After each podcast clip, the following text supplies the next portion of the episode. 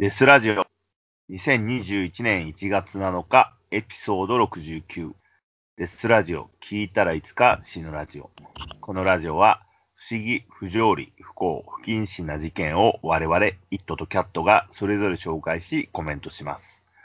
差別的であったり、一方的な視点での意見がありますが、気にしない人だけ聞いてください。はい。はいえっと、2021年一発目の放送ですね、これが。ですね。はい。ですね。まあちょっとね、うん。異常に寒波が来て寒くなったり、うん。緊急事態宣言が発令されたり、まあちょっとやばいですよね。ええ散々な感じですけれども、うん。ええまあね、ちょっと未曾有の大事件ですからね、大事う件ん。に巻き込まれてる状態ですから、粛々と受け入れてやっていくしかないのかなって気もしますが、はい。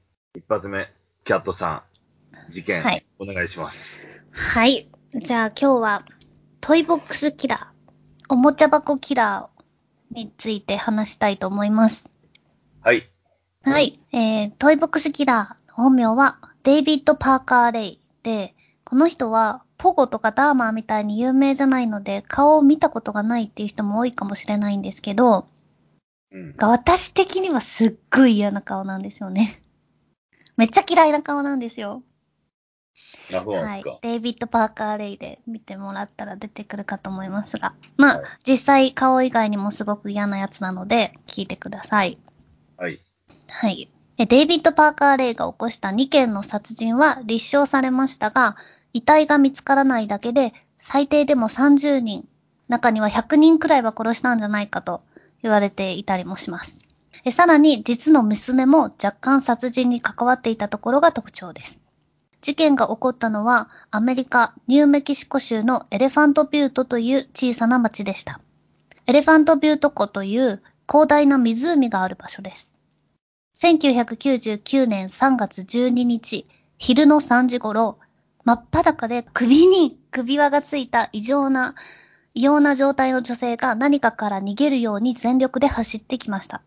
しかし、そばを通る車は一台も止まりません。彼女はついに一軒のトレーラーを発見して部屋をノックし、中にいた住人に警察を呼ぶように頼みました。ここで初めてことを知った警察は、20分ほど前に受けた無言の電話の発信地を調べました。その電話はデイビッド・パーカー・レイの家からかかっていました。彼女がレイの元から逃げ出す前に必死でかけた一瞬の電話でした。警察はデイビッドの家へ向かい、デイビッド・パーカー・レイは逮捕されたのです。逃げてきた彼女の名前はシンシア・バイシュンフでした。えー、これが捕まった時の話なんですが、もともとデイビッドの父親はアル中で、幼い彼の前でハードコアポルノを平気で見るような人だったと言われています。10歳の頃に親に捨てられ、祖父母に預けられました。これは噂なんですが、その時に祖母が彼に自分を叩くように言い、つまり暴力を振られて興奮するタイプだったとかで、また性的に虐待をしたと言われています。で、祖父は宗教的な人間で、誰が見ていようとお構いなしに孫のデイビッドに暴力を振るいました。デイビッドは若い頃から SM の攻撃的な方、S、サド的な性的趣向を持つようになりました。27歳の頃、18歳のグレンダと結婚し、ジェシーという娘を持ちました。グレンダとは後に離婚し、デイビッドは娘のジェシーと共にエレファントビュートに引っ越します。数人の知人は彼と湖でボートに乗った時の会話を覚えていました。デイビッドは彼らに聞きました。もしここで人を殺してしまったら、その死体をどうする？デイビッドはこの湖のことならすべて頭に入っている。どこが一番深いかも。まずは体を切り裂いてガスを出し、重たい石を詰めて皮膚を縫い合わせてから湖に突き落とす。コンクリートを詰めるとかは元から湖にあるものじゃないし、セメントの間に肉が残るかもしれないからダメだ。あとはナマズが全部きれいに食べてくれるさ。友人たちはやけに詳細なデイビッドの語り口にゾッとしたと言います。これ死体ってガス抜いた方がいいんですね。ってここで知りました。内臓がね、腐敗して、ガスが溜まって体が浮いてくるってやつですよね。うん。浮いてきちゃうんですね。そのまま投げたこと。そうですね。だからマフィアとかはね、足首をコンクリートで固めて突き落としたりするよね。うん。浮いてこないように。えで、そこからデイビッドは SM やボンテージのコミュニティに関わるようになり、10代の女性を、えー誘拐しては何日もかけて拷問し、それに飽きたらメキシコまで車で行き、人身売買グループに売り飛ばしたと言われています。この方法で行方不明の女性は国をまたぐことになり、発見されることがなかったのです。娘のジェシーは家の中にたくさんポルノがあることも、少女誘拐のことも知っていましたが、父親を愛していました。彼女もまた佐渡気質を芽生えさせていたのです。19歳の頃にデイビッドが売春婦を車に誘うことを手伝いました。二人は車の中で売春婦を拷問し出しました。この時売春婦は泣き叫び、暴れ、逃げおせることができました。そこで初めてジェシーは、これってやっていいことなのかなと疑問に思ったのです。父親には、こういうことは普通のことでみんなやっている。売春婦はいじめられるために存在するし、それが仕事なんだよと教えられてきましたが、ジェシーの中で疑問が大きくなり、ついにジェシーは警察に行き、今あったことを話しました。警察は FBI を呼び、父親デイビッドは呼び出され、尋問を受けましたが、それになんとこういう風に答えたのです。ああ、俺は拷問が好きだよ。SM って最高なんだ。そして、そのまま警察署何事もなかったかのように出て家に帰ってきたのです。何も証拠がなかったからです。警察は全く何もできなかったのです。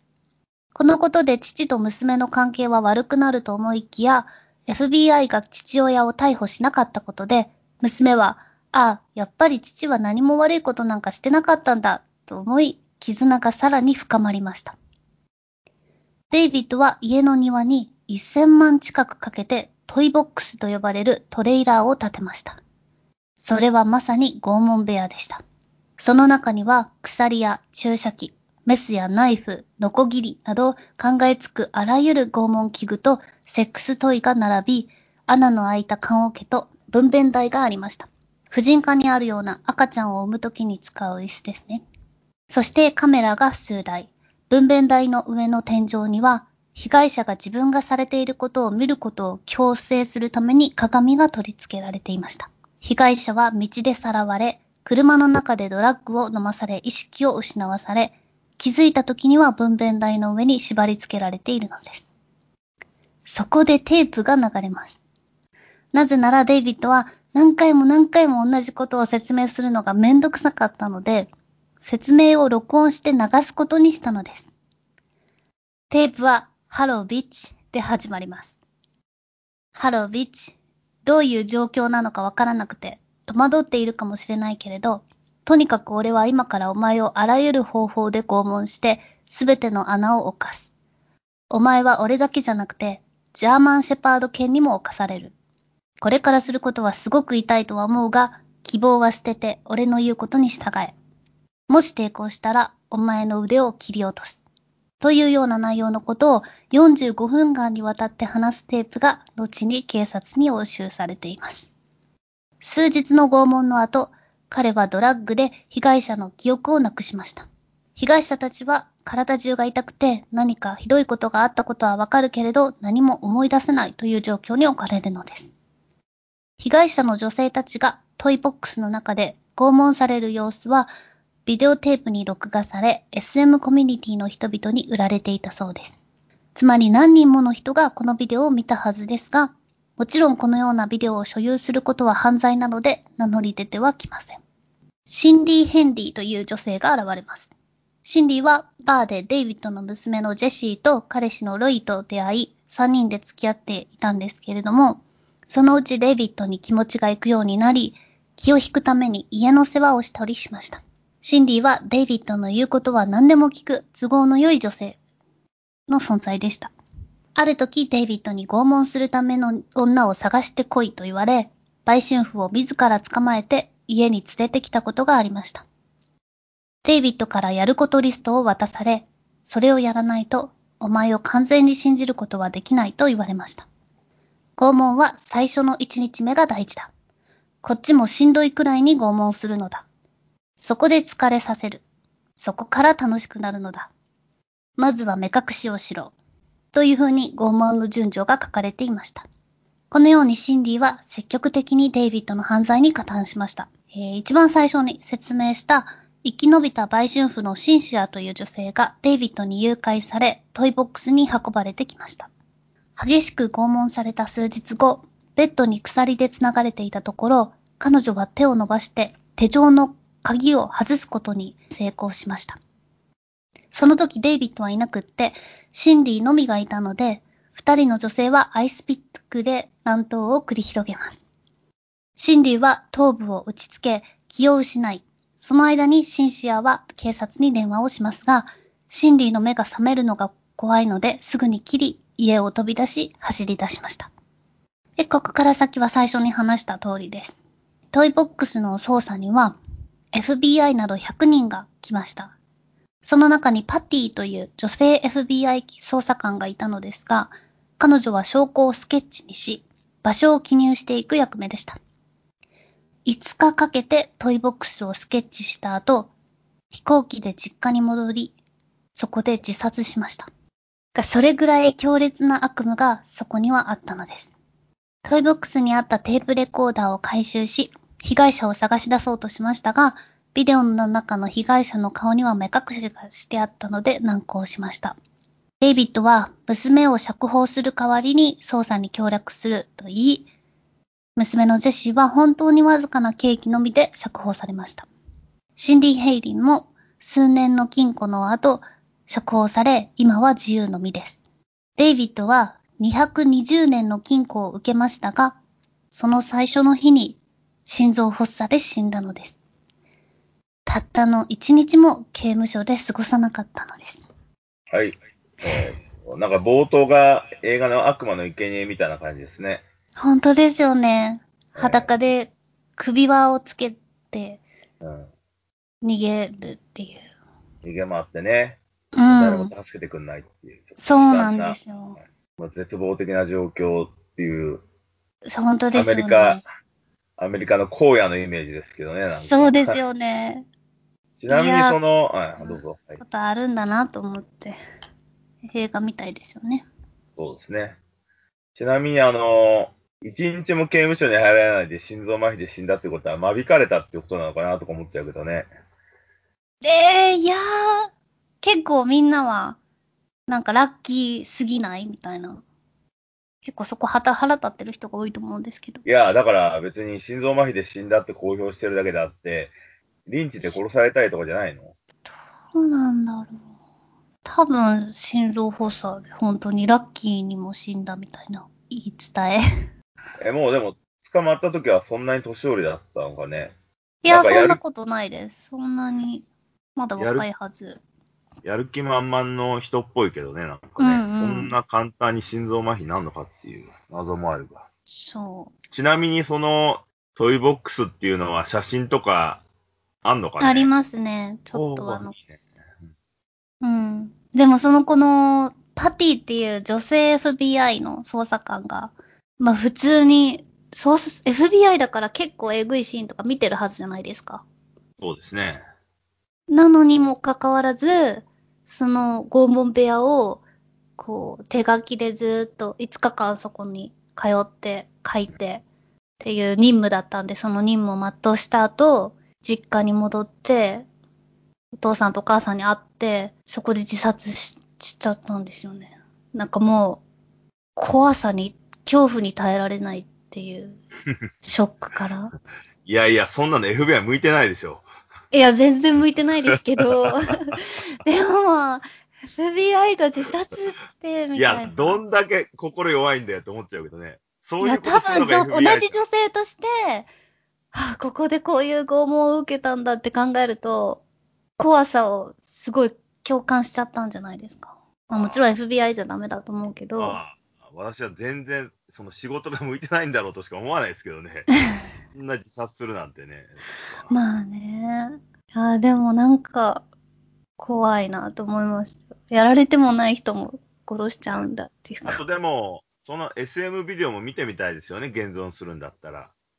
うーん、見れないと思います。でも、まあ、その SM コミュニティで、ね、この間のうんダークウェブの話じゃないですけど、そう売ったり上げたりししてたんで、見た人はいると思いますけど。ねえ、だってあの、マイラ・ヒンドレーとかのさ、あの、ガキを誘拐して拷問してた事件なんて、あれ彼らはあの、テープで撮ってたから、それは残ってるからね。一応ネットでも聞けたりするし。うん。だから、ビあのビデオで撮ってんだったらさ、やっぱ構図化は持ってるはずだから、流出とかしてそうだけどね。そうですね。出てこない方が逆にに不自然だ。うん。でももしこれ持ってるよとかって言ったら、その時点で捕まりません？いや、そんなこと言わないでしょ、だって。ネットにばらまけばいいんだから。え、そのデモとみたいなの？いや、デモとも別に大丈夫でしょ。ネカフェでデータを流せばいいだけだから。わか本当に？わかんない。家で流すから問題なわけであって、うん。ネカフェとかで流せば大丈夫ですよ。そうなんだ。そう、あの、あの時、インプット元がネットカフェとかになるから、そこにカメラがない限りはなかなか発見しづらいと思いますけど、ね、まあまあ、そんなんいいですけど、別にその、犯罪幇助みたいなこと言ってもしょうがないんで。うん、でもまあ、一応アップする方法とかあるから、ぜひともアップしてほしいですよね。え、でもこれ見るの結構きついと思いますよ。SM 好きなら、ウハウハなんでしょうけど。いや、もう FM もでも限度があるでしょ。だって、日本なんてさ、ヤプーズプロジェクトっていう、ものすごい SM のビデオ販売してるとことかあったよ。へえ。まあ、も日本結構やばいの作りまう、すやばい。いや、やばいの中でもかなり、そのヤプーズプロジェクトはやばかったみたいだけどね。あのね、そっちは女性が M をいじめるっていうやつだったけど、あの、うんピンヒール、うピンヒーん。ルあるじゃん？あの、はい。かかとがさ、千枚同士みたいになったピンヒールで回し蹴りして、M の腹に穴開けたりさ、穴開くの？いやだって回し蹴りして、かかと、すっごい長い五寸釘みたいなピンヒールで腹蹴っ飛ばすんだから、穴開くでしょ。そういうのあと指とか踏んづけて折ったりさ、なんかそういう。ん。まあ MO はそれが嬉しいわけだから、うん。ちょっと激痛とともに歓喜の涙を流してるのかもしれないけど、この事えー、件は本女性とかは当に信じられない。うん。そんな。いや、構図化はいるんですよそういうのはいるんですよ。でもまあこの事件の女性たちは別に M 女じゃなかったわけだからね、無理やり、違う。SM じゃなくて単なる拷問にしかならなかったっていう話だよね。そうですね。あとアメリカの事件っていうことを見ると、やっぱりそのアメリカのその歪んだ男尊女卑像っていうのがちょっと見えてくるよね。うん。まあ女性とかは好きにやっていいっていう。そうだね。あと、もう一個ちょっと気になったのが、お父さんはともかく、娘が佐渡の毛があるっていうのはやっぱ遺伝なのかって思っちゃうよね。思いますよね。あとおばあさんからみたいな話もあって、あそのおばあさんが M 女だった。あ、M 女だったからす、そいつ、うんそいつが S になったってこと、うん。要は、性格が偏ってるってことだよね。極端に。そうですね。まあ何かが欠けてますよね。こんだけ。社会で強制できないのかって気もするけど、まあ、そういうところにね、学校とかもないんでしょ？多分。うーん。でもトイボックス1000万かかってるんで結構お金はあったんだなって思う。そうだね。うん金持ちってなんで金稼いだんだろうね。なんだっけな？なんか仕事はしてたはず。なるほどです。そうなんですよ。あと私がちょっと気になったのは、このドラッグ、どういうドラッグって書いてないんですけど、それを飲むことによって、その、拷問を受けてた時の記憶が飛ぶっていう。そんな都合のいいのあるんだって思だからうさんくさい。いね。その、それを言うと、その記事自体がうさんくさいけどね、その FBI が自殺したとか、ちょっとこえ？う、なんていうか創作が入ってねえかっていう気もしないでもないけどね。うん。1000万かけたとかさ、ちょっとこう、なんかこう、その、ある種の物語にさ、何かね、こう、盛られた何かがあるんじゃないかっていう気もしないでもないけど。これ、いつの事件だっけ？これ99年。1999年で？うん。近代だな、21年前か。そうですよ。記事はいろいろありますよ。でも、気を失うじゃなくて、記憶を失う。ドラッグってそうそうないよね。うん。なんだろうね。LSD がなんかなのかな。そう。だってなんか実際その、まあ映像を見ながら FBI が捜査するんですけど、被害者はみんな目隠ししててわかんない。でも、ある女の子だけわかりやすいタトゥーがあって、そのタトゥーをもとに操作したら、その女性が見つかって生きてたってなったんですけど、うん。なんかその子は確かね、あの、覚えてないんですよ。その、あ デイビッドのことを覚えてる、さらわれうた、ん。そっから記憶なくて、気づいたら道に捨てられてて、で、その何をされたかわかんないけど、体中ボコボコあざだらけになっていて、で、本当は婚約してたかなんかでもうすぐ結婚とかだったんだけど、その話も破棄になって、なんか、どこをほっつり歩いてたんだみたいな方向になっちゃって、そのあ彼氏とか彼氏の両親から責められて破局するっていう結構最悪な感じに、まあ被害者なのに。うん。ある種、こう、ちょっと偏見かもしれないですけど、俺がその、いくつかの日本のね、小さなひどい目に遭わされたっていう、あの、出来事を女性がよくさ、忘れるのが楽だっていうパターンがあるのね。